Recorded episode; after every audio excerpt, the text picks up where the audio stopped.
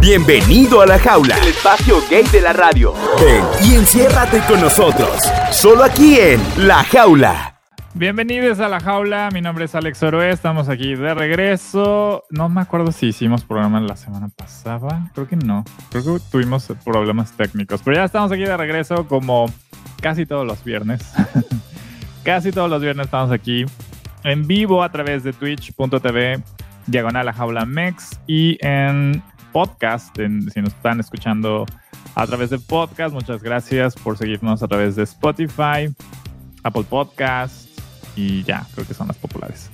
Eh, y hoy no solamente tenemos panel lleno del panel usual, sino tenemos a gente que regresa, regresa aquí a los micrófonos, porque ameritaba que el día de hoy tuviéramos una conversación de desahogo, de contar chismes, de mentar madres, de, de lo que se nos antoje.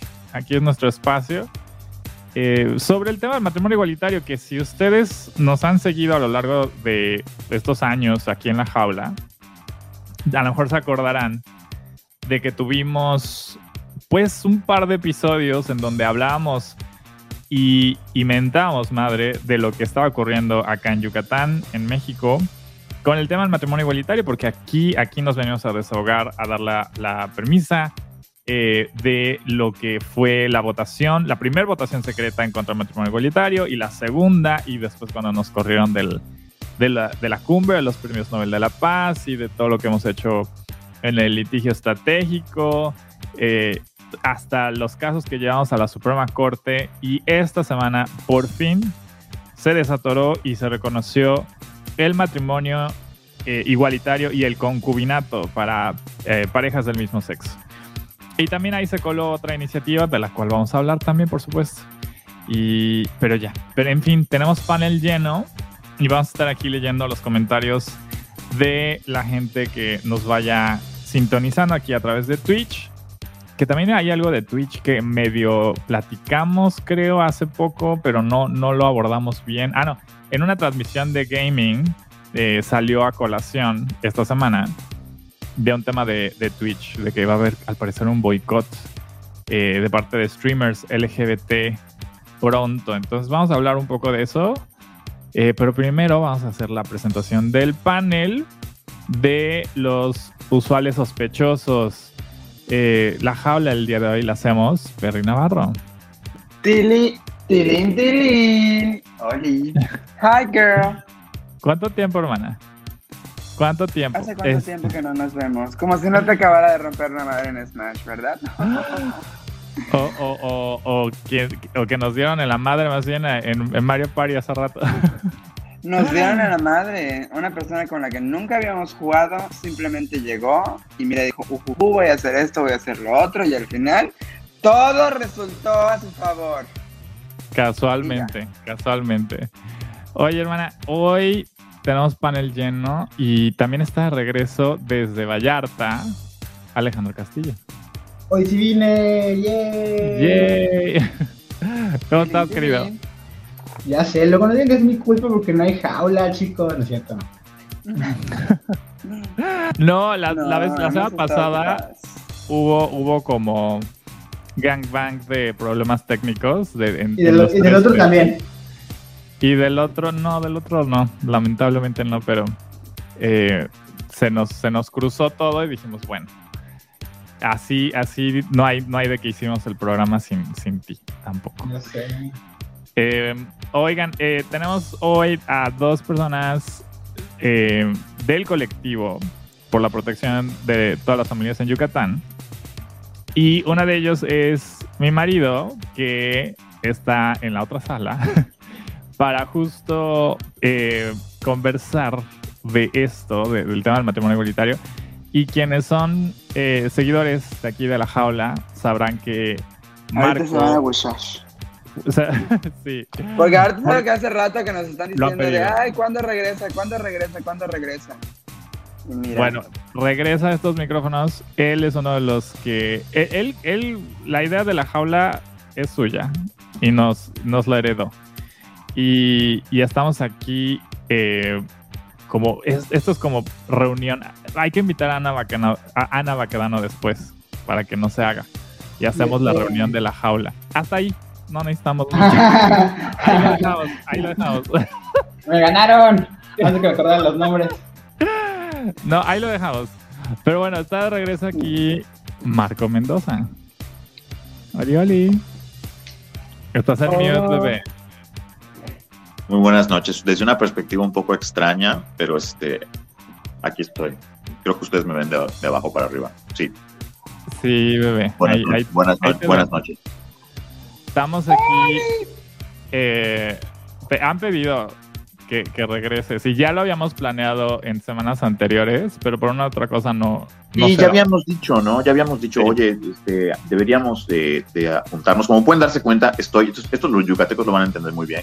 Estoy sobre mi hamaca, este, porque Alex está en el estudio y Gerardo está en el estudio de abajo, cruzando las caballerizas. Entonces, yo estoy en eh, mi recámara con mi pared blanca detrás, la única pared blanca que encontré detrás. Y mi hamaca como un testamento de que somos yucatecos.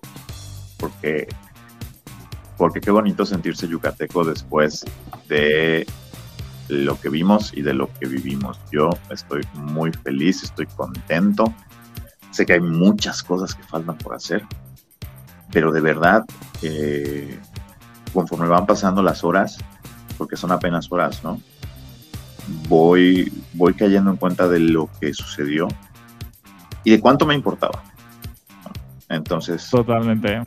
sí. Vamos a hablar un poco de, de, de lo que ocurrió esta semana, pero también alguien aquí súper vital para esta conversación. No, ya no acabamos, ya, ya, ya. Estamos bien. Súper vital para esta conversación. Eh, porque bueno, ya ha estado aquí en la jaula, ya lo hemos invitado antes. Eh, tiene su podcast Ensayo LGBT, también escúchenlo. Y es parte de, de- de la gente que, que maneja la- las redes sociales de, del colectivo por la protección de la familia, de todas las familias en Yucatán. César Briseño, Oli. Ya estás. Hola. Ahí está ella. Ahí está Ahí ella. Ahí está, está ella. ahí está ella. No veo nada. Oigan, ¿Qué pasó? a ver, pr- primero que nada, eh, para, para ir arrancando un poco la cosa, mira, aquí eh, están en el chat eh, saludando, está eh, Héctor Herrera, hola querido, este, y pone aquí Ay. David, Adrián, La Jaula Reunited. Sin, solamente nos hace falta eh, Ana La Baquedano. Baquedano. Y ya somos Sí. de prensa. Y pudo, pudo haber venido. No lo pensamos. No, no pudo. Está No, no pudo, no pudo, no No hubiera podido. Sí. No pudo. Pero vamos a Dice producción que está Pronto. ocupadísima. Está en un special envoy. Está en un special envoy Sí, este, sí, sí, sí. turístico. Entonces, me está Exacto. representando, está representando a Yucatán en este momento. Está embajadora Ajá, cultural. exactamente, no habría, no, Y no le habría mandamos manera. todo el amor, todo el amor. Le mandamos todo, todos nuestros mejores deseos a Ana, ¿no? Hasta ahí, hasta donde está. Ok, bueno, ya la invitaremos de regreso. Y, em, pero hablemos uh, del tema del matrimonio igualitario. Aquí en el pasado nos hemos desahogado de todas las trabas, de todo lo que ha ocurrido, de quienes han bloqueado la iniciativa. Y esta, la semana pasada, me parece, fue que dictaminaron una iniciativa que se presentó a finales de 2019. O sea, cuando después eh, vo- eh, votaron de manera secreta la iniciativa con máximo nueve votos a favor, ¿no? Y el resto de los 25 en contra, em, pues bueno, eh, causó mucha indignación y hubo una iniciativa que el Poder Judicial mandó al Congreso para modificar la- el- una ley secundaria, el Código Civil, y fueron las diputadas Mili Romero y Silvia López Escofié, que estaban en el Movimiento Ciudadano y ya no tienen partido, eh, quienes presentaron la iniciativa de reforma a la Constitución eh, para quitar el candado justo eh, a nivel constitucional para reconocer el matrimonio igualitario. Eh, y eso fue lo que es, la iniciativa de ellas fue lo que se abordó apenas, ¿no? Entonces se dictaminó en comisiones, se aprobó por tercera vez y llegando al Pleno, siendo que la semana pasada, eh, pues ya incluso hasta tuvimos una sentencia favorable de parte de la primera sala de la Suprema Corte, eh, en donde eh, dicen, ¿no? el proyecto a favor de, de nuestros amparos dicen que sí, efectivamente, las votaciones secretas son ilegales, son antidemocráticas, bla, bla, bla. Y pues eso, pese a que no están realmente ahorita catando la sentencia porque no habían sido todavía notificados en el Congreso, decidieron hacerlo como se debe, ¿no? Eh, de manera abierta, como debe haber sido. Y el contraste fueron eh, de, de 9 votos a favor en 2019 a 20.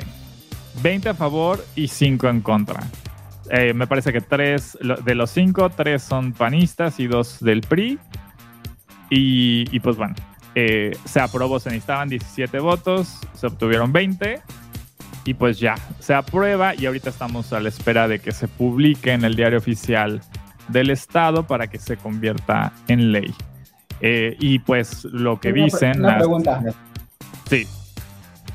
Una pregunta. Para los que no están tan empapados de por qué hasta ahorita o por qué, las cosas son diferentes en Yucatán o más o menos como para el contexto a la gente de este lado, porque mucha gente me tocó Pinches yucatecos que no sé qué. Pues sabes que no todo el mundo sabía. Entonces, un resumen para que los que no saben qué pasó, por qué, qué pasó. Verás, Alejandro, en la conquista. Eh, la primera vez que nos sentamos en independencia. Ah, claro que yo sé. Esta, no es para mí.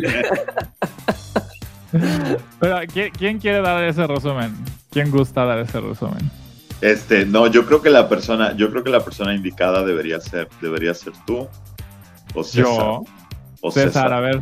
César, a ver. Alejandro, adelante. Ok. Ay, yo no, yo sé, yo sé, Alex, perdón, Alex, Alex. ¿Cuál era tu pregunta de nuevo? ¿Qué contexto? ¿Por qué las cosas son diferentes en Yucatán? A ver, ¿por qué, ah, ¿por qué tiene que pasar esto nosotros ahorita? Bueno, ustedes. ¿No? No, sí, creo que de, es la pregunta. De lo que pasó en 2009. Deja lo que pasó en 2009 con los candados. Lo que pasa es de que a diferencia del resto del país en donde se ha tenido que legislar o que incluso la Suprema Corte como en Jalisco y en Nuevo León y en Aguascalientes y en otros estados ha invalidado códigos, leyes, ¿no? Em, para, eh, que, contravienen al tema del matrimonio igualitario. Eh, en esta ocasión no se podía, no, no, se pudo llegar a ese nivel para que la Suprema Corte hiciera eso y, y, que iba a ser muy difícil que lo hicieran porque el candado estaba a nivel constitucional, cuando en Jalisco, Nuevo León, Aguascalientes y otros, otros estados únicamente había que reformar el código civil, el código de la familia. Entonces, en Yucatán había que reformar la constitución y el código de la familia. Y cuando se reforma una constitución se necesita de una mayoría calificada. O sea, no es nada más eh, mitad más uno. Necesitas, eh, pues, eh, bueno, dependiendo de cuántos legisladores tengas. estamos, muy pros en este programa. Estamos súper pros. Estamos súper pros en este programa. Todavía para los que menos saben, porque hay una constitución más en Yucatán que hay que reformar. Ah, bueno, eso es porque en Yucatán eh, fuimos república, entonces como fuimos república eh, y como nos independizamos primero de España y, eh, y, luego nos anexamos a México, tenemos una, y durante por lo menos creo que 50 años fuimos una república asociada, una suerte de como Puerto Rico es con Estados Unidos. ¿Ok? No fue hasta después de la, de la Segunda República si no estoy equivocado, este, que eh, ya quedamos como un estado más de la federación. Antes éramos un estado libre asociado. O sea, eh, eh, era una situación de un solo gobierno, como si China anexara Taiwán y mantuviese el sistema de Taiwán. Entonces, el sistema que ya existía en Yucatán se mantuvo y eso es su propia constitución. ¿ok? Sus propias leyes. Aquí, por ejemplo, aquí, aquí existen los departamentos judiciales que en otros estados son distritos judiciales. Creo que ya no, creo que ya no existen, pero existieron hasta hace algunos años Ahorita con las homologaciones se trata eh, de, de, de, yo digo que se trata de eliminar todos estos regionalismos que existen en todo el país. Lo que pasa es que los yucatecos son muy legalistas y como somos muy legalistas, teníamos que ponernos, eh, teníamos que meternos en pedos legales para todo. Entonces, respirábamos y eh, hacemos una ley. Hay la cantidad de leyes y las formas distintas. Por ejemplo, aquí en Yucatán existe el contrato de desalojo, algo que es ilegal en todo el país. Entonces, aquí existe, se llama convenio de desocupación y entrega. Este, y es un contrato que tú firmas para decir si en esta fecha este, tú puedes, no me he ido, me puedes desalojar. ¿no? Sí, todo, todo, es súper todo es súper distinto en lo, en lo legal acá todo es súper distinto. Bueno ya no estamos saliendo un poco del tema pero el, el, en el caso de, de, de Yucatán el, en el tema del matrimonio igualitario pues hay estas particularidades que hacen que las reformas hayan sido más difíciles. Vimos que la exgobernadora Ivonne Ortega pronta ah diputada federal, es, eh, eh, está celebrando en redes sociales el tema del matrimonio igualitario cuando se sabe, acá en Yucatán, que en, el tiempo que fue gobernadora apoyó la reforma constitucional para prohibir el matrimonio igualitario, lo que en esta ocasión se corrigió. Entonces la señora no es ninguna aliada. Al contrario, estamos corrigiendo su error. O sea, no, no, su error, lo, lo, que sea, cual sea la justificación que ella quiera dar, la estamos corrigiendo ahorita. Entonces, venir a colgarte esta medalla, sí está cabrón de sí. Y sí les dije, ¿no? O sea, como la, etiqueté en algo de Instagram, me, me, me mandó así mensajes de estás equivocado, tienes información errónea. Si quieres, eh, eh, si, me si me pasas tu teléfono, este, te hablo y, y, hablamos. Y yo, y yo no. Déjalo, déjalo mami. Cual, cualquier aclaración o réplica, hágalo públicamente, ¿no? Eh, pero bueno, ese es pequeño chisme de política de acá. Eh, el caso es de que, pues bueno, el, el, el, día de ayer, no, el miércoles. ¿Sí, el miércoles? Eh, no, jueves. Ayer. Hoy es lunes, ayer? ayer fue jueves. Hoy es viernes. Hoy es viernes de jaula, Alex. Sí, por eso, pero se, esto pasó lo del matrimonio igualitario el miércoles. Sí, el miércoles. Ah, sí. El miércoles. ya pasó un día. Siento que, siento que ayer fuimos. Siento que ayer todavía estábamos. No, apenas, apenas se dio. Entonces, el miércoles, en una transmisión maratónica de 11 puntos que iban a abordar en, en, el orden del día eh, durante esta última, bueno, de las últimas sesiones, creo que fue la última sesión del Congreso, del Pleno del Congreso. Pues eh, el último tema era eh, el matrimonio igualitario. Y cuando llegamos a ese punto, eh, o sea, desde temprano, de hecho, como que teníamos cierta información de que era posible que pasara, Y, y, pues bueno, se dieron chance ahí para que ciertas personas que públicamente habían dicho que sí iban a votar y que lo habían hecho en ocasiones anteriores, pero Felipe Cervera, el, líder de la bancada del PRI, que eh, hasta ahora era como el presidente del Congreso por, por ser el de la mayoría, eh, pues salió como a curarse en salud cuando fue cómplice en un inicio de las votaciones secretas, ¿no? Sí, claro. Entonces, pues bueno, se aprueba el matrimonio igualitario eh, con 20 votos a favor. ¿Alguna sorpresa de quienes habrán votado a favor? Creo que particularmente muchos de estos priistas eh, como Felipe Candila, Candila no, Candila no, me sorprendió. Pensé que Candila no iba a votar en contra. Él había dicho, habían fuertes rumores de que él estaba empujando ahora, eh, estaba en un gran conflicto porque él, él personalmente está en contra del, del, matrimonio igualitario, pero esta vez por fin hubo una gran presión del partido, de su partido Morena, para que votaran a favor entonces él estaba preocupado de votar a favor. Escucha esto, para que tengas idea de lo, del, retraso, eh, del retraso eh, ideológico de esta persona. Él estaba preocupado por votar a favor abiertamente. ¿Me explico? O sea, esa era su preocupación, que la gente supiera que votó a favor. Porque tal vez Sí. íbamos a pensar que es gay. Porque votó a favor del matrimonio igualitario.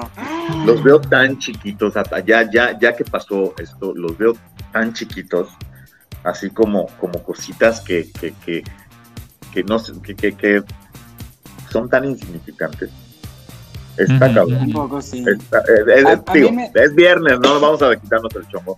Este, yo sí, yo sí, yo sí pensé que íbamos a perder esta votación, que nos íbamos a tener que, que, que iba nos iba a tener que venir el siguiente amparo y que íbamos a tener que hacer una cuarta votación solo para esto y que iba a estar casi imposible y que se iba a volver un tema con los panistas de que si los levantaba la Suprema Corte o no. Yo sí me, yo dije, no, eso es lo que creo que va a pasar.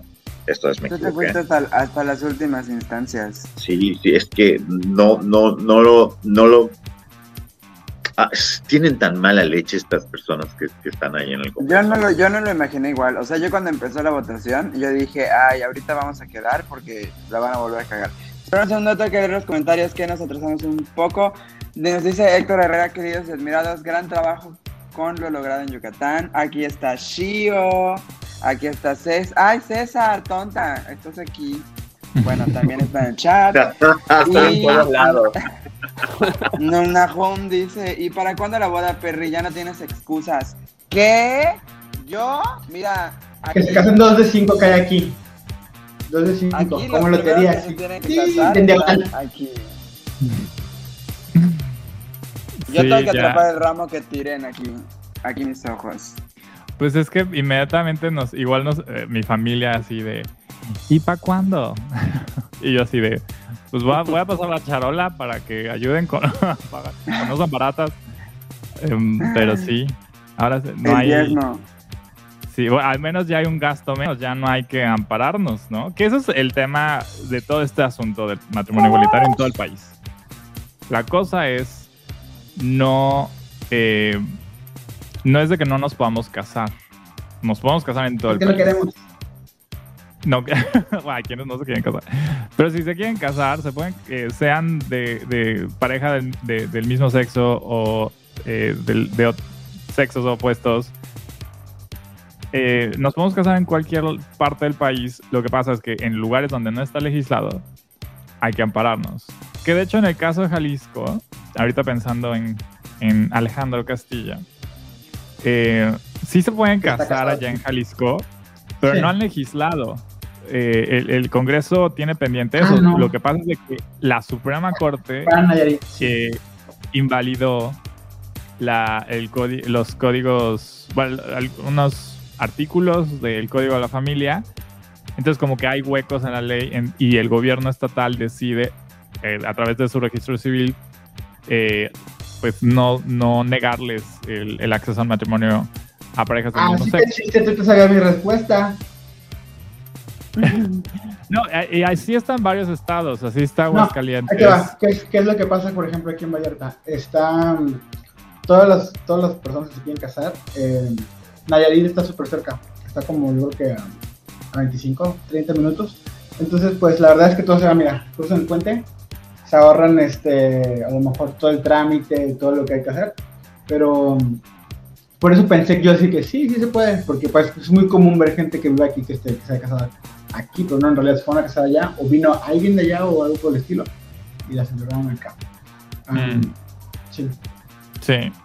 Y aquí dicen en los comentarios, David, con esto de matrimonio igualitario, ¿se nos van a asignar con quién o también eso hay que buscar? No, pues hay que buscarle, mijo. Ay, No, pues, saludos, David. Votación en, votación en contra. Dice, con eso de que los homofóbicos creen que los van a obligar a casarse con alguien de su mismo sexo. Ese es, ajá, no están de acuerdo, pues no se pinches casen con alguien de su mismo género, o sea, tan tan. Pero bueno, entonces se, se termina de votar y pues se llega la celebración y nos fuimos a, al, al- al monumento, a, a la gente chilanga, es como irnos al, al ángel a Sí se, celebrar. sintió, se sin- sí se sintió como un mundial. ¿Verdad? Y, y ahí hubo una bonita eh, congregación de gente. eh, bueno, a- algunas que sí conocemos, ¿no? Sí, claro, no, todas, Ay. Ya se trabó esto. ¿Soy yo? ¿Qué? ¿Finalmente la jaula para mí? ¿Solo somos tú y yo? Alejandro. Ah, Sí. Tú, tú, tú te sabes todo el chisme, a ver, cuéntalo tú. Ya, ¿ya Sí. estamos de regreso? Ya estamos. Ay, mierda. ¡No! Ya ¡Una estábamos, oportunidad! ya nos estábamos, nos estábamos apropiando del programa, yo y Alejandro, coño. Ahora va a ser más Sí. difícil, tengo que, ha- tengo que hacerme de cuatro. Tenía que hacerme de dos. Es que como estamos aquí bajo el mismo techo, los tres. Sí, Sí, por una me nube todos. eso me vengo, yo estoy cómodamente en mi hamaca. Pero bueno, entonces fuimos a celebrar y, y varios pendientes de eso. Pero antes de irnos a- al tema de qué sigue, eh, se- digo, yo llegué hace cinco años aquí a Yucatán, no soy de Yucatán. Pero me gustaría que Perry, Seis César, años. Marco. hace Seis años llegar. seis años en septiembre, sí, ya, en, en un mes, Seis años. eh, ya, Ya, llevo ya seis años acá. Ya, eh, no, ya, Es yucateca o como yo digo, puteca. Ya dice, ya cambió la constitución y ahora son dos años que tienes que vivir aquí para ser yucateco, entonces ya eres yucateco. Bueno, no, digo que no. No digo que no, pero como que en mi caso, desde muy chico, desde hace como un poco ¿Te más de 10 sentías años. yucateco desde muy chico? Fíjate qué raro. No, desde hace 10 años, eh, pues el tema de, de- del matrimonio igualitario ya era una realidad de activistas que vinieron antes de mí en Ciudad de México, que lo lucharon y, pues yo estaba bastante chavo, ¿no? Entonces, de ahí yo estaba poco antes de irme a la universidad, ¿no? Y, y- y- pero desde entonces es que está la conversación del matrimonio igualitario en el país, ¿no? Porque en el momento en el que pasa en Ciudad de México, pues empiezan a moverse mucho las aguas en, en otros lados y que justo esa fue la preocupación de grupos antiderechos acá en Yucatán y por eso pusieron los candados, ¿no? Porque veían lo que estaba pasando en Ciudad de México. Entonces, eh, César, Perry, Marco, ¿qué significó? ¿Qué le, o sea, más allá del tema de que era lo correcto y de que fue una inversión en muchos sentidos es este tema del matrimonio igualitario para ustedes, ¿qué tanto significó para ustedes el ver que se aprobara? O sea, porque creo que lo hemos visto en otras votaciones en, en el Congreso de Yucatán y en otros estados cuando eh, se, te- se tocan temas del- de, de la comunidad LGBT y por las experiencias que tuvimos en 2019, yo siento como un estrés postraumático, ¿no? De, de, de la anticipación de que sabes de que no va a salir, ¿no? De que va, va a ser eh, en contra, eh, por lo general, ¿no? Es, luchar contra la corriente. ¿Qué sintieron ustedes de que en su estado natal por fin ya sea una realidad? Indigestión. Eso, porque estaba yo impactado y con ejercicio en la boca y cuando estoy así nervioso, eso es lo que sucede. Pero yo voy a decir el mío súper rápido porque yo creo que soy el como que de los más nuevos en meterse a estos temas. Mi Dilo, hermana, ibas a decir el más joven. La más joven, ok, iba a decirlo, la más joven. Y por eso tal vez he esperado un poco menos. No quería decir nada, ok, no quería decir nada, yo estaba queriendo decorarlo de manera... Perry, ser joven, ser joven no es excusa para estar desinformado. Sí, claro. Exactamente, pero... pues, Yo lo iba a decir, yo lo iba a decir de una peor manera, como lo decía mi mamá, pero no, no lo puedo decir al aire. Gracias, Entonces, César, por, por agarrar la idea por ahí y... y- y- Sí puedes, yo la. Pero a veces las groserías de Marco son... Vayan a los, vayan a los programas antiguos de la jaula y vean qué tan, qué tan rápido pueden quebrar un hombre nada más con palabras en tres segundos. No, Pero- no. No, no es cierto. Hombre, aproveche que viene buen humor. Sigan, sigan, Bueno. sigan, sigan, sigan. Bueno, la cosa es que a mí me sorprendió eh, pues mucho lo, lo de la votación. No me queda claro, o sea, un poco sí, cómo hubo tanto un cambio de parecer. O sea, vieron qué es lo que pasó en el estado desde que votaron no por primera vez hasta esta última, porque han pasado muchas cosas que se les puede ir y decir, oye, ¿viste lo de José Eduardo? Esto también es tu responsabilidad. Oye, ¿viste estos casos de discriminación? Esto también es tu responsabilidad. Entonces, parte de mí quiere pensar que ante esos sucesos, estas personas cambiaron realmente su forma de pensar al respecto. Tal vez el jalón de orejas de la Suprema Corte también influyó. Tal vez se dieron cuenta de la fuerza política que podemos llegar a tener los gays y, los, y las lesbianas y, los, y todos los LGBT.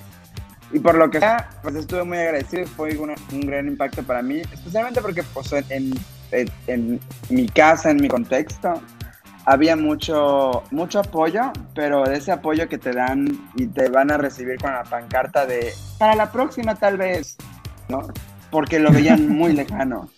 Y, y, y, después de dos veces, ya la única pancarta que prepararon esta tercera era para la próxima y quedaron ellos porque no va a haber próxima porque ya se logró. Pero a lo que va es que era tan imposible de pensar que esto sucediera. Y no sé, me dijo mi papá que, que si él pensaba que hace 20 años, si él hubiera pensado que iba a llegar este momento, muchas cosas que él después, que, o sea, no sufrió, pero muchas cosas que le pesaron a la hora de que yo salí del closet, muchas preocupaciones que tenía por mí, por cómo sabía que era el mundo y como persona que nos trataba, pues mucho de eso se lo hubiera ahorrado. Y como, como que tuvo esta reflexión chida y me encantó escucharlo y, y pienso y espero que esa misma reflexión vaya pues en todas las familias del Estado, ¿no? Porque, pues sí, ya, se le están acabando las excusas a los, a los antiderechos para, para estar pendejos. Claro, no necesitan muchas excusas, ¿verdad? Pero, pero esa es mi pequeña reflexión. Para, ¿Tú, Marco? Para, mí, este, fue como abogado, es reassuring, o sea, es, es, una, es, es, una seguridad de que el Estado funciona, porque yo estoy convencido que este voto responde a todo el trabajo que hicimos todos los que estuvimos involucrados en esto, todos, con esta conjunción que hubo en este último año para, con todo la pandemia, este, visibilizar el tema, socializar el tema, pero también la parte de que el Estado funciona, los checks and balances, los, este, los sistemas de contrapesos jurídicos funcionan, no estamos en indefensión ante un grupo de orangutanes Okay, hay otros orangutanes que sí, que, que, que, están en el sistema, que hacen su chamba, y yo estoy muy a, ah, este, agradecido de que todavía exista gente así. Tal vez hay, quien dice, no, pues es que la Corte solo estaba haciendo su trabajo, pues pudo no haberlo hecho y lo hizo. Entonces, este, me siento muy agradecido con ellos. Me siento muy agradecido con el ministro Saldívar en particular. Este, todo lo que él ha aportado a la visualización y la visibilización del tema. Este, y me siento en, abrazado, me siento querido. Sí noté el cambio social, este, lo he notado en estos dos días, este, yo me, estuve afuera y sí lo noté, sí noté como para algunas personas el simple hecho de que ya sea el paradigma legal es como que, bueno, ya, ok, va, no pasa nada, ¿no? Entonces sí vi, sí cambios de, paradigmas, de personas que tal vez son muy antiguas, que tal vez son boomers, que no, no, no, les entra o que tal vez este, están en, empleos eh, de, de fuerza y no precisamente tienen todos sus estudios, tal vez. Entonces, y quiero, quiero ser muy cuidadoso, no quiero, no quiero este, hacer sentir mal. Pero sí vi, sí vi, un, sí vi un cambio vi un cambio en, en, todas las esferas y estratos, vi un cambio y está muy cabrón. Me siento, me, estoy, estoy sobresaturado de personas que me han preguntado, ¿cuándo la boda? Y yo. Entonces, creo que mi marido también. Este, pero sí, sí, sí noté un cambio y para mí sí es un antes y después en mi vida. En mi vida, es algo que no pensé ver en mi tiempo de vida. O sea, yo ya estaba convencido de que íbamos a seguir peleando y que esto se iba a atorar cuando la Corte, cuando viniera el choque de trenes, ¿no? Que es yo Congreso con mi soberanía, soy una soberanía, y tú Suprema Corte como última instancia de todos los juicios y apelaciones del país.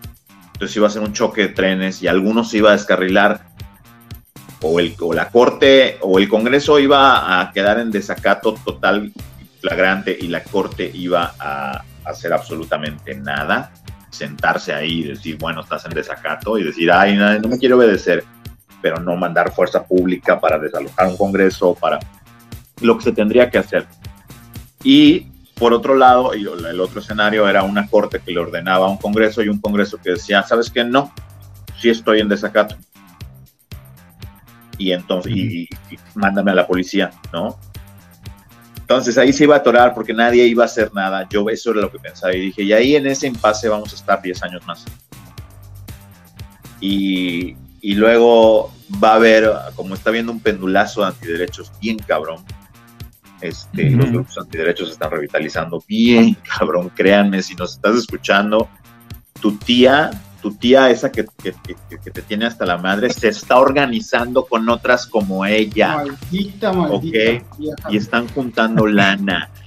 Y están chingando a sus diputados. Entonces, por favor, organízate, junta lana, chinga a tus diputados, échale a la causa, es por todas. No, mira, no sabes lo rápido que podemos pasar de ser socialmente aceptados como personas LGBT a que nos convirtamos en parias dentro de nuestra propia sociedad. Así que sí necesitamos que todos, todos los, todas las manos que se puedan subir se suban, porque si ganamos, ganamos, en este, en este tema ganamos todos.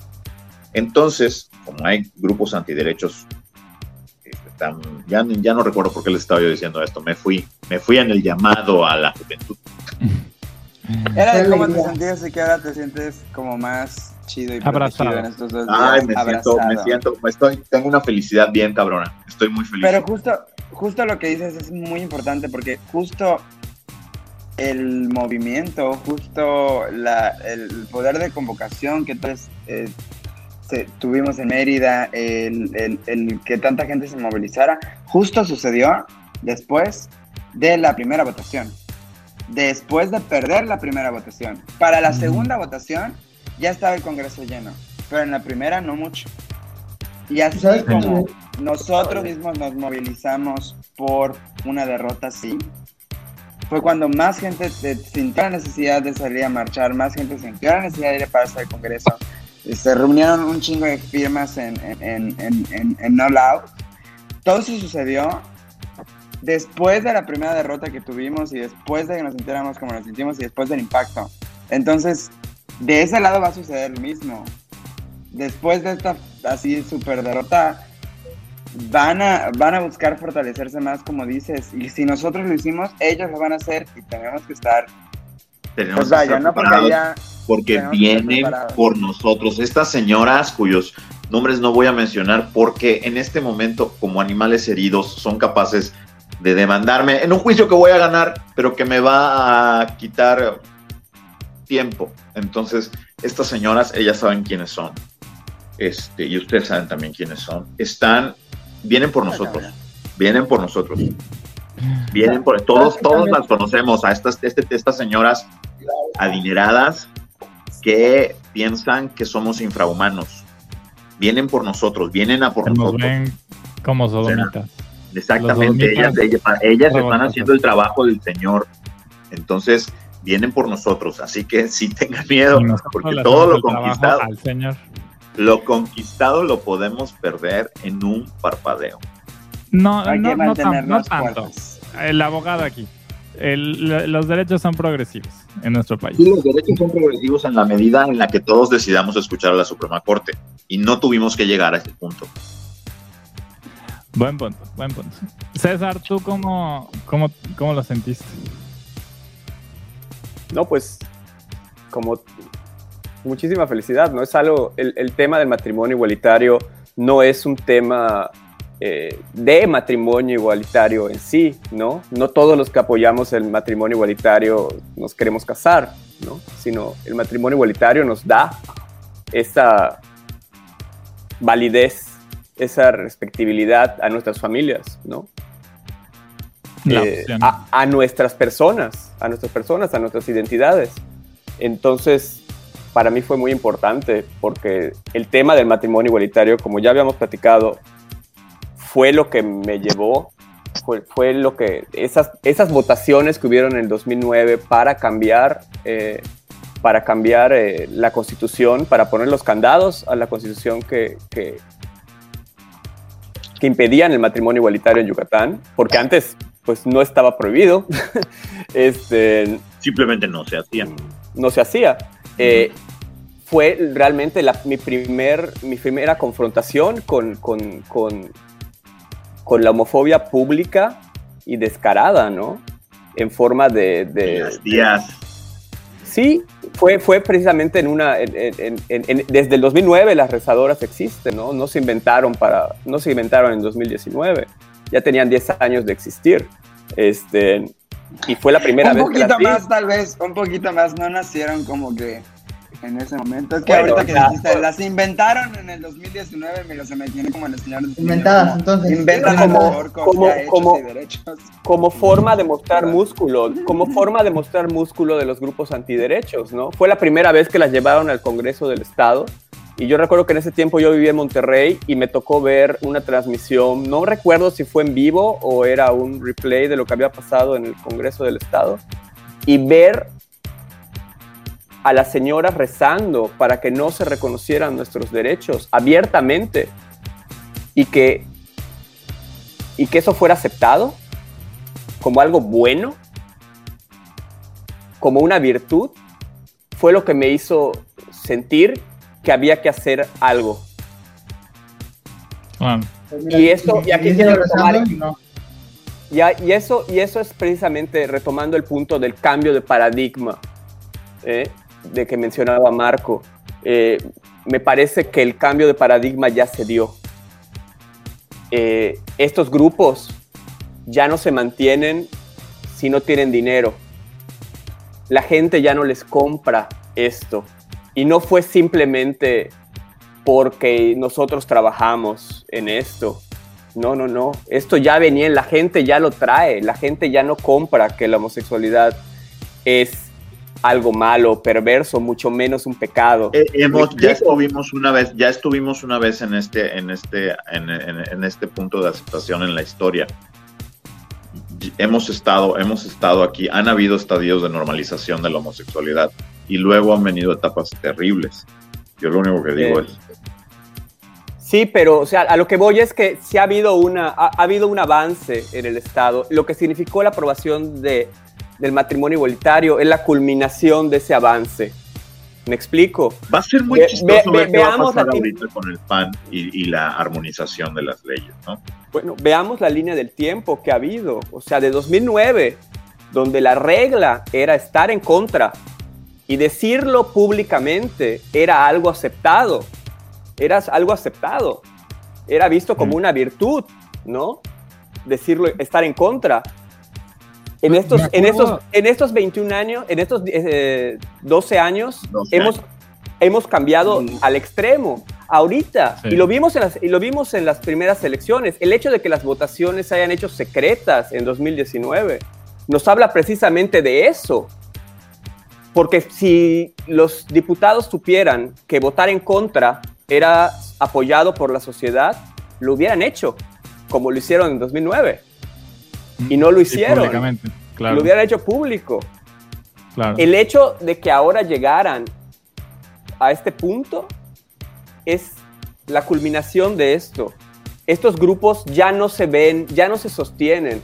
Para esto, hay, esto, que, esto que pasó con el Frente Nacional por la Familia, ¿ok? Eh, entren a la página de Facebook del Frente Nacional por la Familia Yucatán y chequen. Publicaron un desplegado tirando mierda porque criticando la decisión del Congreso y que era la destrucción. Sacaron su comunicado en su página. Su página, tiene, su página tiene aproximadamente 5.000 seguidores, ¿ok? Sacaron su comunicado desde el miércoles. Al día de hoy, al mediodía, tenía ese comunicado más arriba de 20.000 me divierte. O sea, gente burlándose de ellos en su página. y, no tenía, y no tenía ni un solo like o corazoncito. No tenía ni un solo like o corazoncito. Ni siquiera la gente que lo sigue en su página, que supuestamente es miembro de esto, está en contra ya. O sabe que es indefendible defender esto. ¿Me explico? A mí es lo que, me, es lo que yo veo como avance el cambio de paradigma, como decía Marco, en la sociedad yucateca, de que ya no es aceptable. Por Sí, fin ya no es aceptable. Estoy viendo así uno de los primeros comentarios. Ahí está un GIF así de una draga como persinándose. Todo lo que hay de comentarios aquí son burlas. Eh, Pero es, pero, es, pero es bastante importante eso, porque hasta sus Sí. páginas donde generalmente se mueven se esto, ves que, que solo se mueven con dinero, porque la gente normal no les hace el caso, ya no les hace el... ya no los siguen. Obviamente esta vez no tuvieron dinero y por eso no pudieron mover sus hashtags en redes, por eso no pudieron mover su comunicado después de que perdieron. Me explico, no se defienden ya ni entre ellos. Totalmente.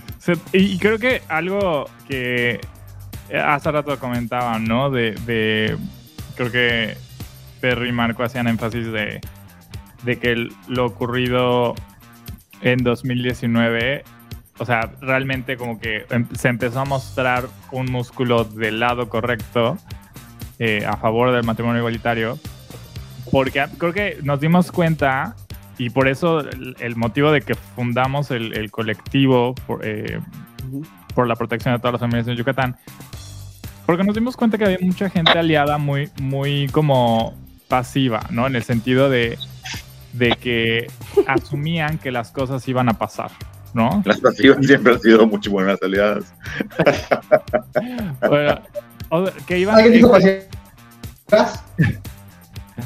eh, la, la idea era, creo que, que mucha gente no quería involucrarse tan públicamente, pero te apoyan, ¿no? Y, y creo que el tema de las votaciones secretas, si algo le enoja a, a- a la gente yucateca, en particular, en mi experiencia, es de que crean que les pueden tomar el pelo. Ajá. Y que te guardes el chisme. Y esas Y que- votaciones secretas fueron guardarse el chisme. Y que sea de fuera. ¡Error! Y que seas de fuera, y vas ahí. Ah, no, vas tampoco. Y que Ay, seas de fuera también. Esas cosas ya, ya rayan con. con- Es, cierto, no nos gusta que nos tomen el pelo. Yes. Eh, pero mira, esas tres cosas. chisme. ¿Quién ve la Eh, cara de estúpida? y que sean de fuera, como dice Alejandro. De Pero fuera. creo, creo que es, esos, esas cosas hicieron que la gente ahora sí mostrara públicamente esa frustración. Y porque también fue la primera vez en muchos años que el tema llegaba al Congreso y este cambio de paradigma que tiene, como dice César, más de una década, cada vez más gente LGBT en Yucatán ha salido del closet. Entonces ahora sí era muy común que, que todas las personas eh, en estas discusiones tuvieran a alguien cerca y que, que fueran las personas LGBT en todos lados fuéramos más vocales al respecto. Entonces ya no había manera de que huyeran de esta conversación. Eh, y Alejandro Castillo te tocó ver esa primera marcha al poco tiempo después de la primera votación, entre las votaciones secretas, eh, después de la primera y antes de la segunda.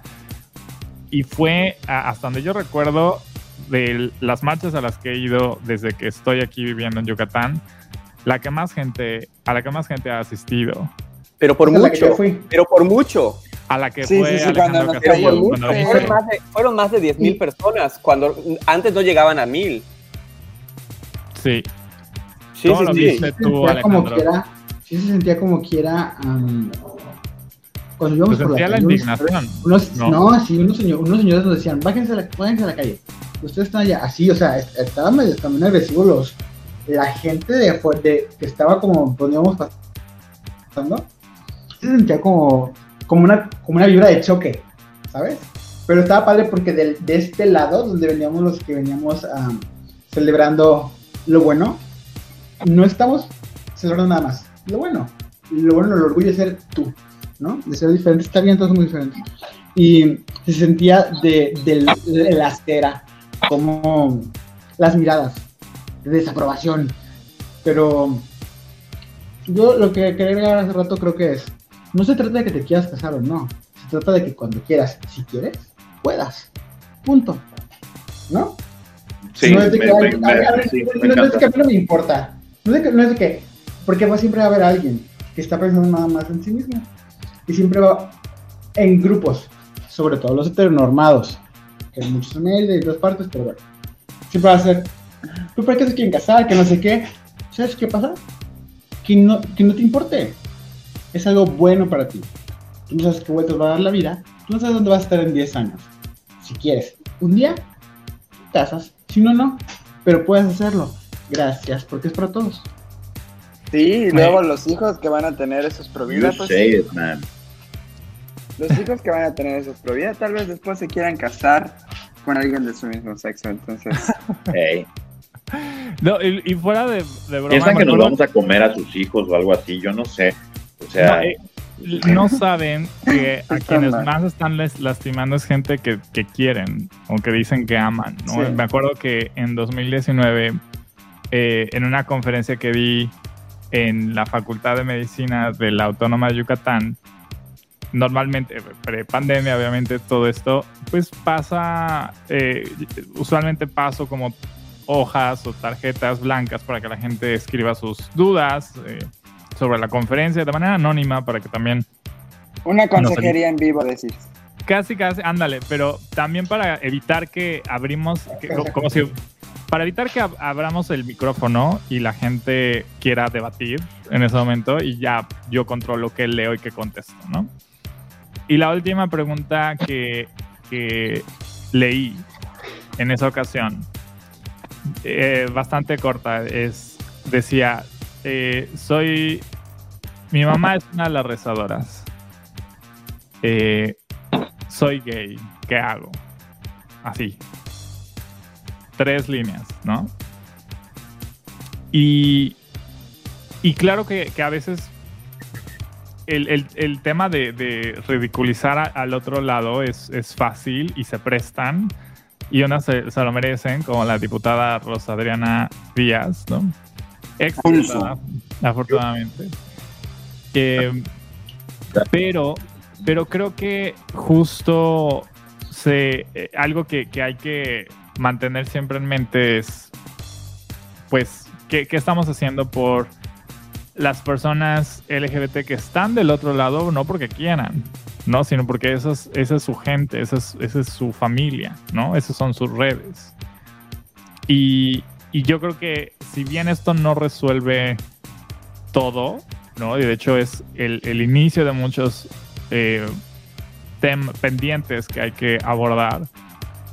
Sí, sí se han eh, dado estudios en donde se, ha- se ve que el impacto de que se apruebe el matrimonio igualitario, por ejemplo, acelera tremendamente las conversaciones y la aceptación en la sociedad. Entonces, de nuevo, no es un derecho paraguas como algunos activistas dicen, pero va a acelerar muchas otras cosas, ¿no? Entonces, eh, pendientes, aquí en Yucatán, ya, bueno, toda la península ya es...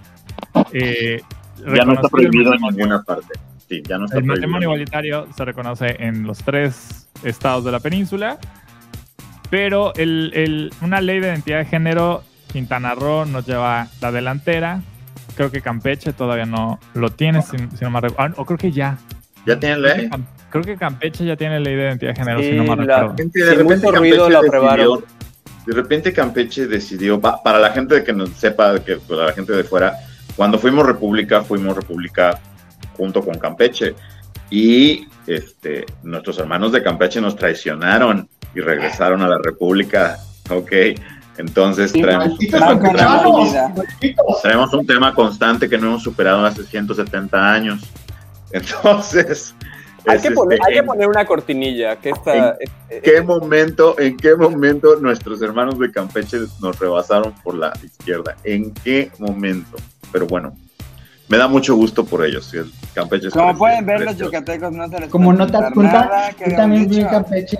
Y si les haces algo, lo vamos a recordar por 200 años, mínimo. Eh, ¿cuál, ¿Cuál era la cortinilla que querías César? Que dijera. Sí, que ajá, los datos históricos que se ponen en este programa están sujetos a revisión.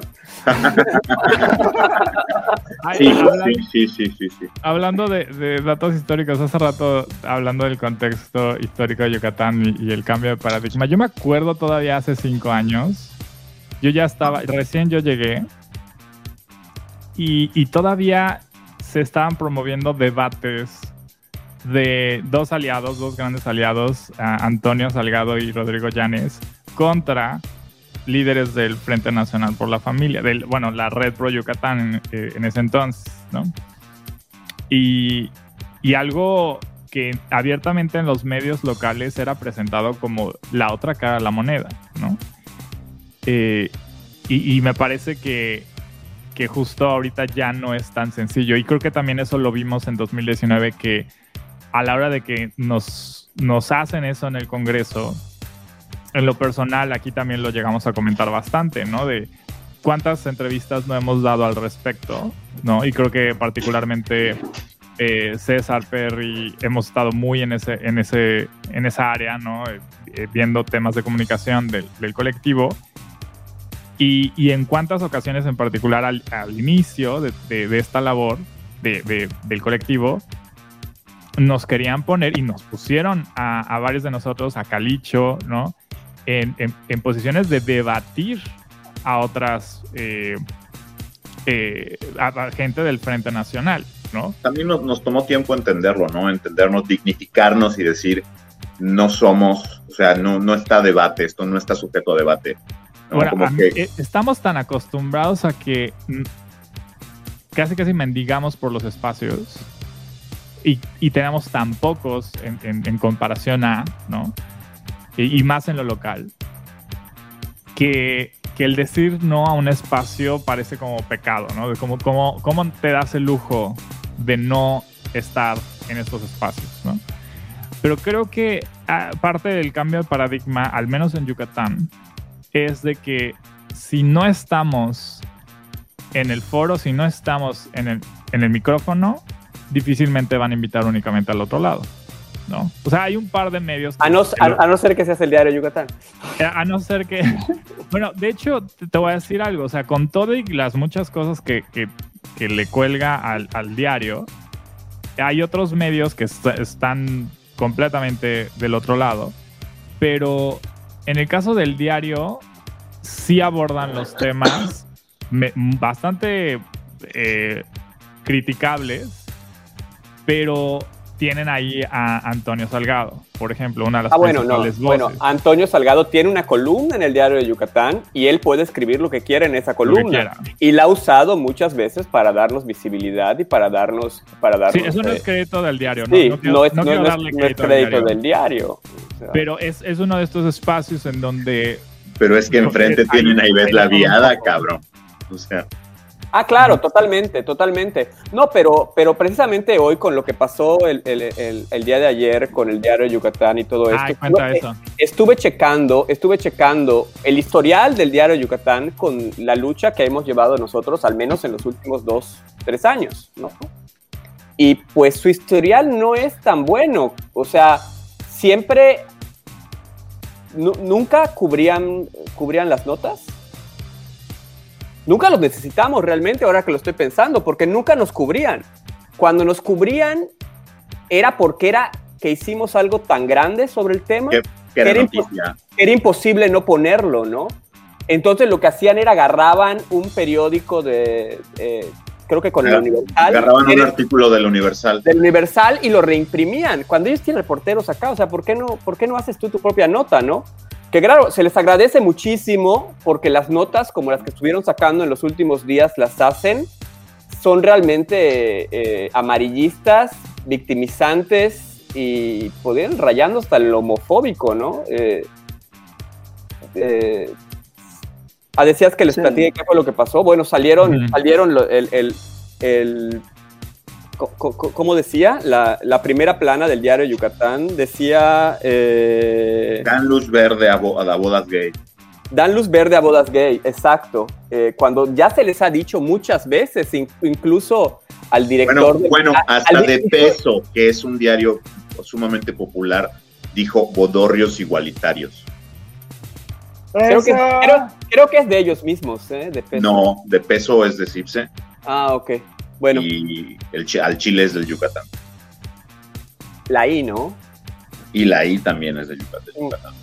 Bueno, el caso es que se, ya en otras ocasiones se les había dicho al, director del grupo Media Media a través de Twitter eh, se le había hecho la, la aclaración de que, de que no se dice matrimonio eh, gay, ni uniones gay, ni, ni, ni uniones homosexuales, es matrimonio igualitario, ¿no? Y que vuelvan a sacarlo, porque también lo volvieron a poner adentro, pusieron uniones homosexuales. A ti no te molesta, a, a mí no me molesta uniones homosexuales, son uniones y somos homosexuales. Ah, Me, No, parece, que es un pero nombre, hay que- me parece que es un nombre técnico. Pero es que si tú lo dices, eres homosexual. Pero si alguien que no lo es usa la palabra. A mí me molesta que gente que no es homosexual use la palabra homosexual si no es para términos científicos o sociológicos. O como que es muy agresivo, es una uh, palabra con mucha carga. Si quiere ser buena onda, gay. Y ya, ¿no? Pero es, al punto de César es que no es un tema de, de que eh, es, no, no es una figura nueva, especial para gays, es el matrimonio para cualquier persona para cualquier persona. y por eso Yo se le llama matrimonio Pues sí igualitario. es importante, al menos ahora, sí ser un poco puristas de cómo se deben decir las cosas, porque hay que educarlos, ¿sí? Ujú. O sea, ni modo. Hay que educarlos. A lo mejor a algunos de nosotros no nos va a parecer tan fuerte, o no nos va, nos va a decir, ay, ¿cómo que? Porque al final de cuentas tenemos a lo mejor la ventaja, lo que sea. Una ventaja, um, digamos, lo que pasó que está por fin a favor de la diversidad. Pero sí es importante, porque la gente es ignorante. Y la gente desinforma, nada más por referirse a ciertas cosas. Yo soy súper purista con las cosas de VIH, ustedes han visto. ¿Sí? Ujú. Creo que Es que hoy, creo que, creo que es el momento hoy de corregirles a esas personas y de poner eh, dedos donde no se dicen las cosas así de esa manera. ¿Por qué? Porque si nos están dando cosas antes, nosotros somos la referencia.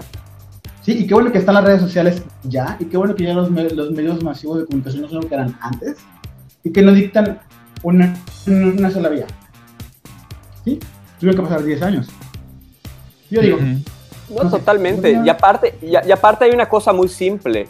Eh, como decía Alex, o sea, eh, es... Yo, yo en un futuro no pienso tener una unión homosexual. ni un matrimonio gay. hasta Yo, yo pienso tener, Estoy yo pienso tener un matrimonio. en este No.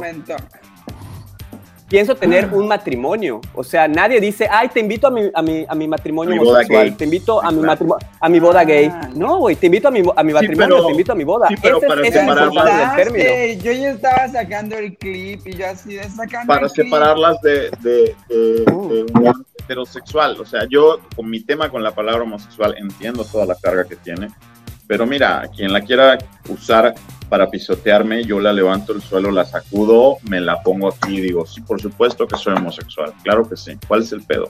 ¿No? Entonces, yo- tal yo- vez, yo- tal vez yo- yo, por- yo- por- yo tengo, por- yo tengo una relación, yo ya pasé por un proceso y entiendo que no todos han pasado por ese proceso. Entonces, lo- y, es que- entiendo, y entiendo lo que dice, no, y entiendo lo que dice Alejandro, es importante. Pero Que ¿qué a mí no me proceso? afecte, no quiere decir que a otras personas. ¿Qué proceso? Es que aparte es mentira. ahora- No se, no se aprobó el matrimonio homosexual. En la, en la ley que se aprobó no dice Sí, nada claro. de matrimonio No homosexual. dice nada, claro. Dice dos personas. Entonces, ¿qué es eso? Es todo. No, no, no, no, no, no, es no, no, matrimonio solo- igualitario. sí, por eso, solo, Oye, Se están peleando. Nada más No, por no, poner ah, el pin no, en la no, no se, conversación. no, se, doy- no se asusten niños y niñas, así hablo yo. Y, así, y hablo más así cuando... Nada más por eso hablo yo, ¿verdad? Para poder- Así hablan, así hablan cuando están, cuando están platicando así. E- Era lo que iba a decir, pero iban a decir, ah, este guacho de mierda. Porque los yucatecos habla- gritan y se interrumpen. Entonces, eso es como muy, muy, Todo el tiempo. muy típico, sí. Ahora, Oigan, ahora yo Habrá- habrá, algunos que sí, que, que sí quieren ser, habrá algunos, habrá algunos que sí quieren ser puristas, algunos que no, y está bien, todos están en su derecho, y cada quien haga lo que le haga feliz. sí, claro. Yo creo El que problema, como- el problema creo es que el, el diario Yucatán es el, el periódico de mayor tiraje en el estado y tiene una Sí. responsabilidad. Porque había- en Yucatán hay un dicho, si no lo dice el diario no existe. Si no lo dice el diario, no existe. Claro. Hasta ¿Qué la fecha muchos... Entonces eso es, eso, eso, eso es... Pues eh, ustedes cuatro ya no lo repitan, porque es, Y porque por, es y, por, y por el diario se refieren a el diario de Yucatán, El no a diario de ninguno de los otros. di- No a Claro, ninguno. No. otro. Es, Claro. El diario de Yucatán es como, es como, es como el Tampax y, eh, de los Cotex, ¿o cómo se dice? Co- Como el, El- el Tampax el- para las toallas femeninas, para los Kleenex, para los toallas. No, Sí, es como, desechables, es como ¿qué Xerox, Cuando es se habla Xerox diario- para fotocopia. Como Xerox para fotocopia. Como, como para Coca-Cola. Ok. este. Como Perry, cálido ¿qué ibas a para decir? frío, gané. ¿Qué Ya a me acuerdo. Dijeron Tampax y fotocopia y se me fue la cabeza. O sea, ok, ok, ok, ya, Pero, permítame, eh, explicar, permítame explicarles. Espera, espera, espera, espera, ya, ya me acordé que voy a decir. Ahí va. Dos cosas sobre eh, lo de la discriminación en cuando llegaron. Yo me acuerdo, un, otro dato para que sepan qué tan institucional estaba la discriminación. Que yo me acuerdo que incluso los matrimonios igualitarios que se han logrado hasta el día de hoy, que yo sepa, están en una carpeta aparte de matrimonios. O sea, Están en, en un libro, en un libro de cumplimiento de sentencias. O sea, traduciendo eso, en el registro civil, las actas de matrimonio están en libros. Entonces, si ustedes van a cualquier acta de nacimiento, de defunción o de matrimonio, aparece ahí el número del libro en donde está resguardado en el registro civil. Ustedes tienen una copia. Ujú. Eh, copia original, eh, pero vaya. Este, Es una para- copia certificada. ajá, una copia certificada, pero hay- la que está en- en el registro civil eh, resguardada, esa eh, están en un libro en particular, físico. Entonces, en Yucatán, las parejas del mismo sexo que se han casado por amparo a la fecha, eh, están todas en el mismo libro, en el libro 1 De cumplimiento Eso- de sentencias. de complemento de sentencias. El sí. libro de la bestia. Entonces, justo como que es, eh, la pregunta es como, ¿por qué? ¿Por qué no están como en, como en el orden que debería de estar en los demás libros? ¿Por qué están separados? O sea, no es ilegal, pero es, es discriminatorio al mismo tiempo, como que, ¿por qué lo harían? ¿No? Es el equivalente a poner una letra escarlata sobre la unión desde el principio. Exacto, ¿no? Como que pa- para que sea Sí. fácil identificar las uniones sodomitas. O sea, si de en algún momento tenemos, si en algún momento decidimos arrestar a los gays, aquí vamos a encontrarlos a todos juntos en una sola lista. la- A mí, a para mí, casada. para mí así se siente. A mí, se, para mí se siente como que están haciendo una lista de nosotros que y van a venir por nosotros. quemarlo, ¿no? En Ajá, caso para de venir a quemarnos. Sí, Sí, claro. Es el libro, el libro de, de Regina George. Es el libro del El Burn. Book. El libro, El Burn le- Book. eh, aquí- sería el libro de hueputa, no el libro del El libro- El libro de hueputa. Oigan, otra cosa que yo quería comentar, perdón, no sé si vamos para ese punto todavía, pero ¿Hay puntos? hay puntos, no lo sé, No nunca hay puntos, siempre navegamos. desordenadas. No sé, sería Pero chiquita. no. no sería chiquita. Parecemos desordenadas, pero no. Esto es como ¿Cuál un punto, hay cosas flotando por todos lados. Este, o sea, y lo dije ayer en un stream, en este canal, en este canal de Twitch, además del podcast, eh, siempre he sido fan de burlarme de los panistas y usar panista como un insulto. Y a mí me sorprendió mucho Cata de Bolio. Y hablando de eso, lo digo porque eh, creo que una de las cosas que fueron eh, más importantes, o sea, sí, de las cosas más importantes que, que pudimos haber hecho desde el colectivo y que se pudo haber hecho desde los demás colectivos y en conjunto y todo el rollo, pues es esta parte de la presión política, porque hay muchos esfuerzos por todos lados que siempre se quedan en ser una campaña, en ser, no sé, un lugar de encuentro eh, para la comunidad, un lugar seguro. Y todos esos esfuerzos son súper válidos y todos esos esfuerzos son súper necesarios. Pero en tema de leyes, creo que no, yo no me había metido tanto a la política. Esto fue como mi primer acercamiento en, en, el planeta, ¿no? Y, y creo que algo que nosotros hicimos, que no quitamos el dedo del renglón, mucho más Calicho y Miguel, pues se fue toda esta cuestión de los amparos, ¿no? Y de, y de estar ella fregando y de estar y de averiguar. Yo no te- antes de este incidente yo no sabía quién era mi diputado. Yo ni siquiera sabía que le podía llamar o que le podía mandar un correo, que por cierto nunca contestó. Pero ese tipo de cosas creo que son súper, súper, súper importantes y eso se tiene que traducir en que cada vez más gente joven de la comunidad sepa quién lo representa. No en la silla grande, no en el Senado, de, o sea, sí tal vez, pero en tu lugar, en tu ciudad, en tu localidad, tienes que saber quién te representa y exigirle cositas. Y dicho esto, a mí me sorprendió mucho dos diputadas en particular, que son eh, y Silvia, que, verdes, o sea, me regresaron un poco el- la fe en los políticos, en que tal vez sí hay políticos con convicciones, en que tal vez sí hay políticos con... En, en que hay gente con vocación de servicio público.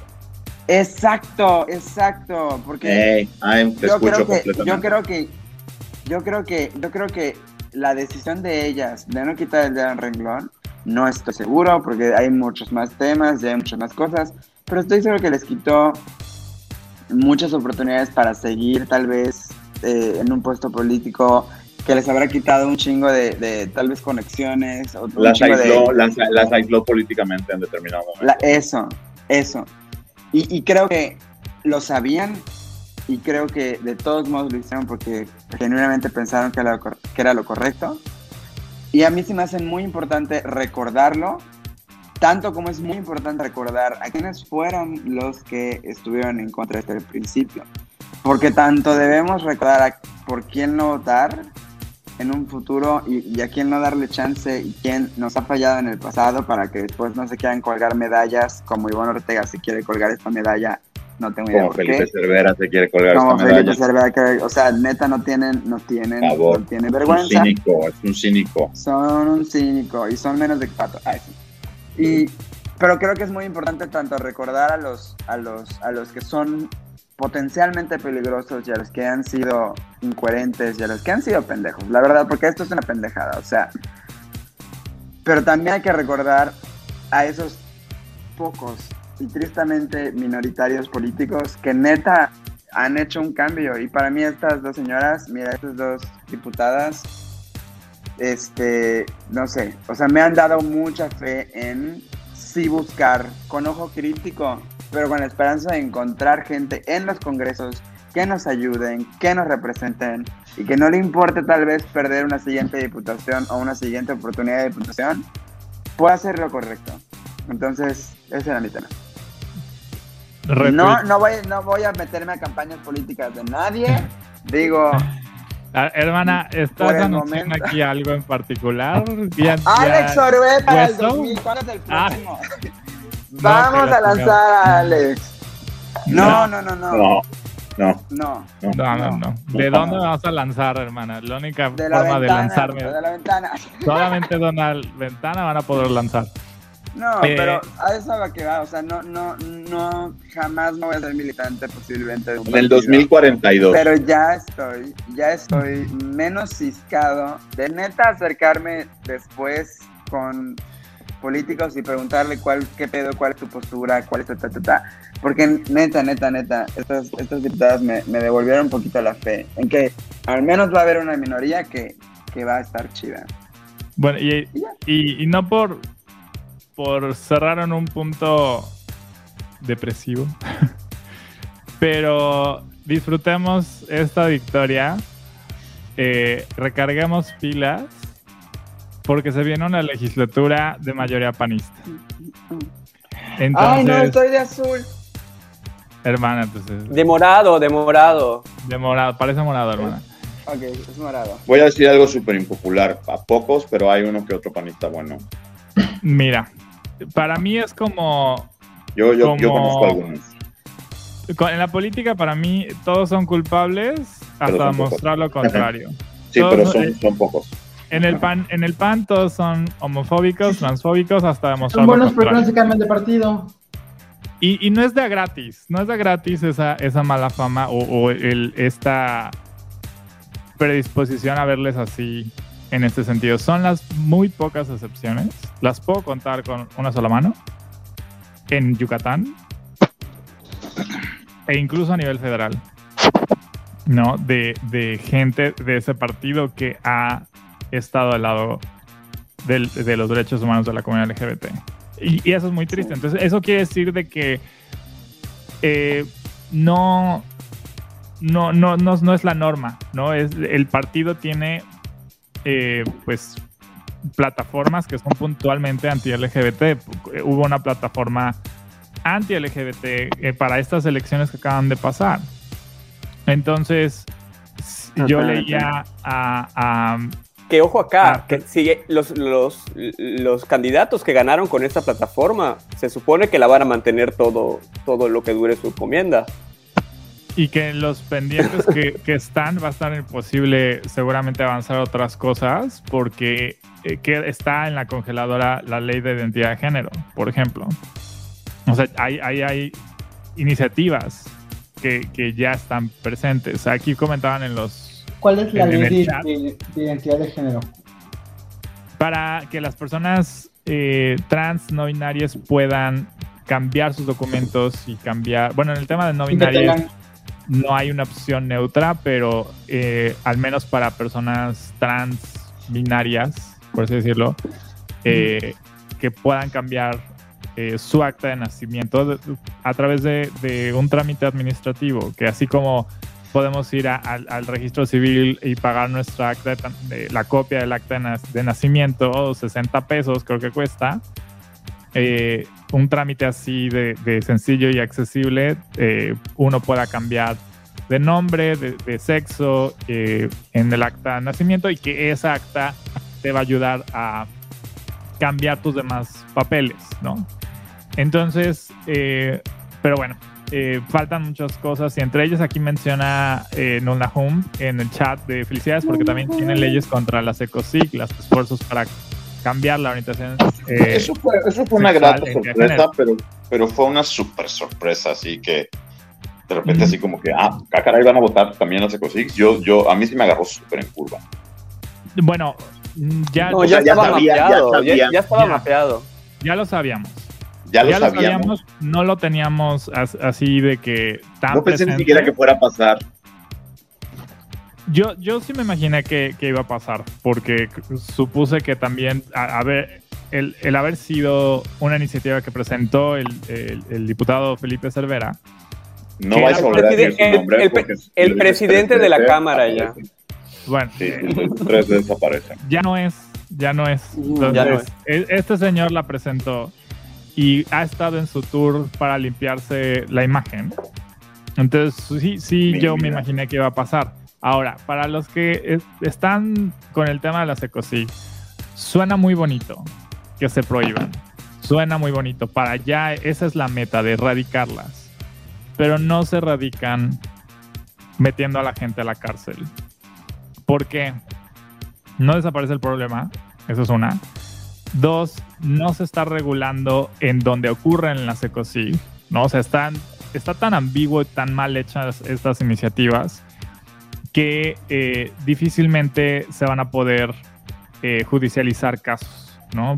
Falta ver que, cómo se dan, cómo las fiscalías ab- abordan los temas, pero eh, la, la chamba para realmente erradicarlas tiene que venir desde la educación y la prevención y que también haya una regulación muy fuerte en el sector de salud mental y, en eso está todos estos difícil. y en todos estos anexos don- eh, donde supuestamente tratan a personas con- con- que viven con adicciones, por ejemplo, en donde eh, están, están controlados por grupos religiosos y en donde no te lo promocionan en el brochure, pero lo hacen a escondidas. Entonces, eso no, eso, eh, eh, no, ese tipo de, de escenarios no los abordan estas iniciativas. Sí. Es- están bastante incompletas. ¿Es un avance? Sí. ¿Van a desaparecer? No. Entonces hay que trabajar ahí más desde el lado de políticas públicas, desde lo administrativo, desde el gobierno estatal, más que, o sea, si vamos a legislar, veamos qué necesitamos hacer para regular el, el- el sector de salud mental, por ejemplo. ¿No? Y Que no manches, está, está cañón. O sea, De educación, de educación también desde el principio, porque lo que decía aquí Perry hace un par de años, de lo que en, en Sí, redes lo- lo universitarias están enseñándoles hoy en día a futuros profesionales de la salud mental.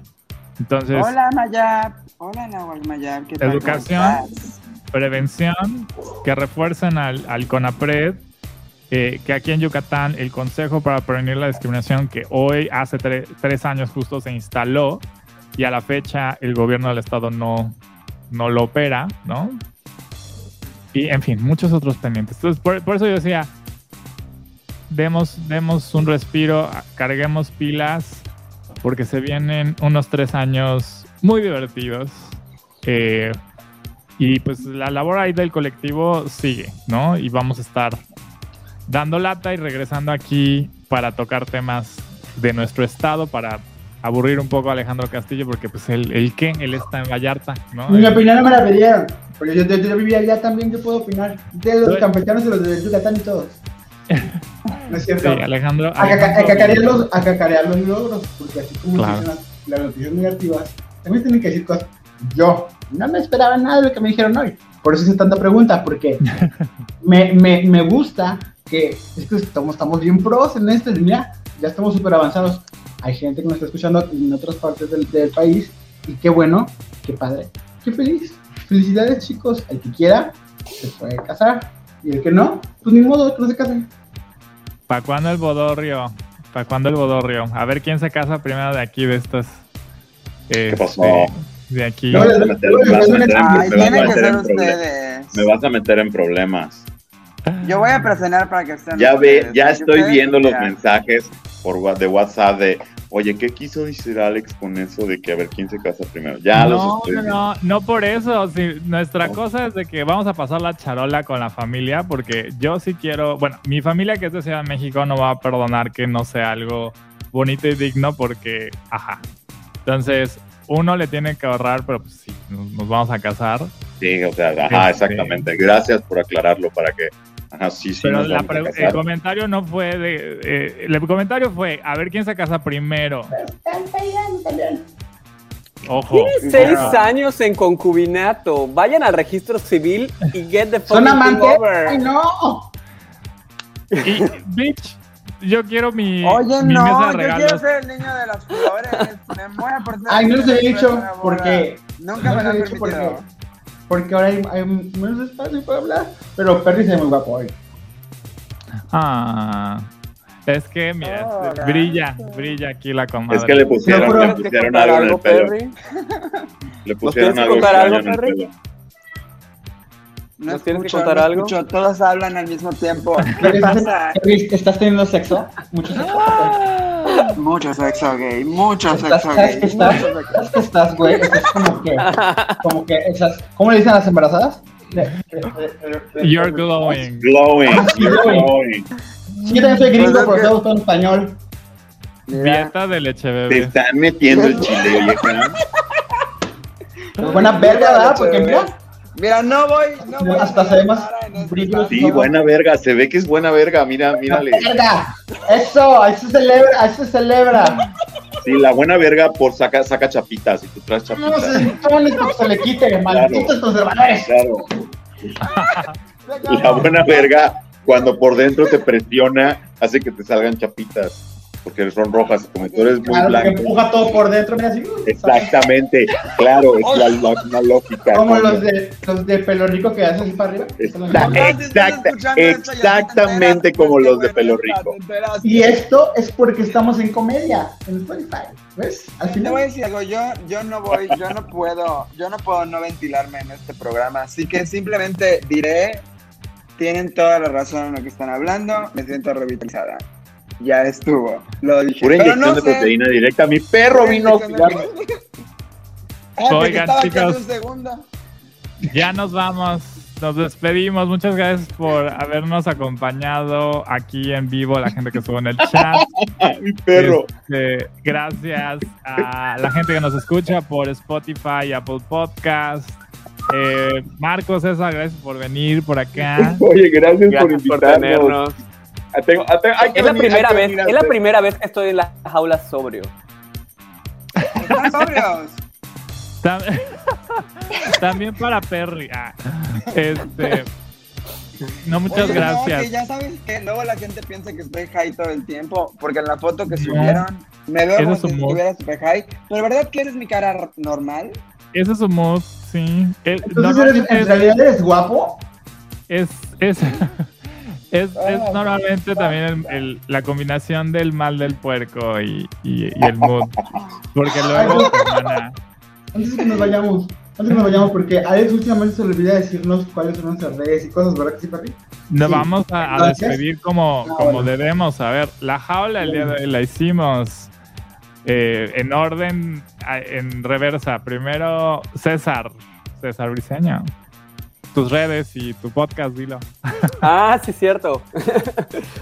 Eh, en Twitter me pueden encontrar como César Brice C y también eh, en todas mis redes. Y eh, tengo un podcast, Ensayo LGBT.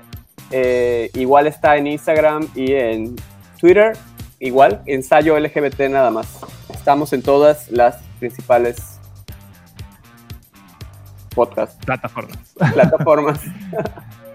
Marco Mendoza. Yo soy Marco Mendoza. ¿Cómo era, cómo era esto? Ya no me acuerdo. A ver, ¡De tus redes! ¿Cómo era? Yo soy, Mar, yo, soy, yo soy Marco Mendoza. A mí me puedes encontrar como Mar, en, arroba Marco Mendoza MX en todas las redes y como Marco Mendoza en todas las plataformas. Vayan a escucharme. Y el próximo mes, literal, en 10 días subimos nueva música. Entonces, ahí pendiente. Alejandro Castillo. Ah, bueno, tengo muchas cosas que decir, por eso estaba insistiendo. De los que quieran noticias sobre cómo va lo de Britney, hay un canal de YouTube que se llama Dani Dos Santos. Esta chica es venezolana que vive en Argentina, es buenísima, es la mejor para contarte con chisme, es agradable, saca todos los recibos. Te dice, ¿qué, qué, qué, qué lado está la mamá? El ex esposo, los abogados, el nuevo abogado. Britney no es libre todavía. Free Britney. Bueno, la otra es que, recuerden, si tienen dudas sobre VIH, sáltense mandarle a muchas personas directamente y mejor pónganse a ver, en buscar las fuentes que ustedes sepan que al menos tienen una buena referencia. ¿Sí? Si van a buscar, si se van a aventurar a buscar información sobre VIH en Google, asegúrense que sea del 2018 para acá. Todo lo que está para atrás está obsoleto o no está actualizado. Y si tú tienes dudas, quieres información actualizada. El VIH es la única eh, condición con la que se vive que tiene que estar en constante actualización. ¿Ok? VIH se transmite, no se contagia. El canal de YouTube eh, es Alejandro Castillo VIH. Vean los videos que están. Con eso van a estar tranquilos y van a conocer, van a saber lo que necesitan para saber que van a estar bien en caso de que un diagnóstico sea ah, pues reactivo. Y esperen, esperen. Ah, el Just for Fans. ¿Se acuerdan que les dije que estaba en 5 dólares? Porque lo otro, hace como 3 semanas hice como un coraje y que me pasó, ok. Pues ya ni modo, regresó a su precio y ahora les subí un poquito más porque ya hay más videos, 1200 videos. Just for fans de Alejandro Cast X. Y Perry Navarro. Yo estoy en Twitter como Perry Navarro y en Instagram creo que igual, sí. Estoy en todas las plataformas. ¡Basta! ¡Óstate! No son rojas. Estoy en todas las plataformas eh, musicales como Juan Navarro con un eh, super disco que se llama Buen Trip en la Regadera Volumen 1. Marco canta la canción número 3 conmigo. Y en Amazon Prime estoy en una serie que se llama Son Contento. Y ya. Y me pueden encontrar como Alex-Oroe en Twitter y en Instagram. Síganos en todas las redes sociales como arroba. Y estamos de vuelta la próxima semana aquí en vivo para otra sesión aquí de la jaula. Y ahora sí vamos a hacer la consejería porque ya nos llegaron un par de casos más. Ahora sí, nos vamos, nos vamos. Por Adiós. Cuídense bien y sean amables con todos, con todes, con todes. Con todes. Hasta con los panistas. Hasta, con los panistas. Nada más con los dos que son buenos. Nada más con los que son buenos. Nada más con Katia Bolio, por ahora. Digan adiós, chicas. Bye. Bye. Right. This is not over yet.